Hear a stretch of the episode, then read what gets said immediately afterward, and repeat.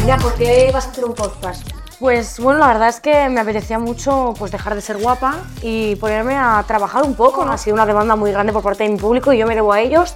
Así que pues por fin me he sentado en una oficina y me voy a trabajar. Y estás escribiendo el capítulo, ¿no?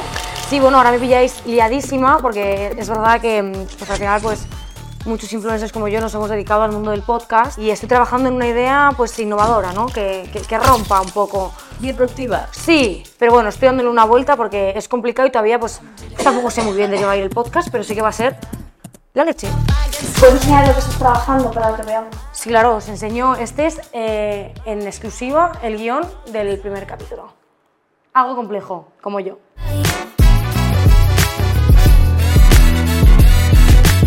¿Sabías que la Barbie original era una muñeca prostituta?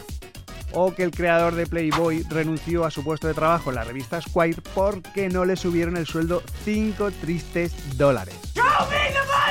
Soy Rubén Galgo y si te gusta el branding seguramente me conozcas porque he diseñado las marcas de Adeslas, Cepsa o Cadena 100. El asunto es que a partir de ahora tengo un nuevo podcast donde te voy a contar un montón de marcas con historia que se llama Con Marcas y a lo Loco.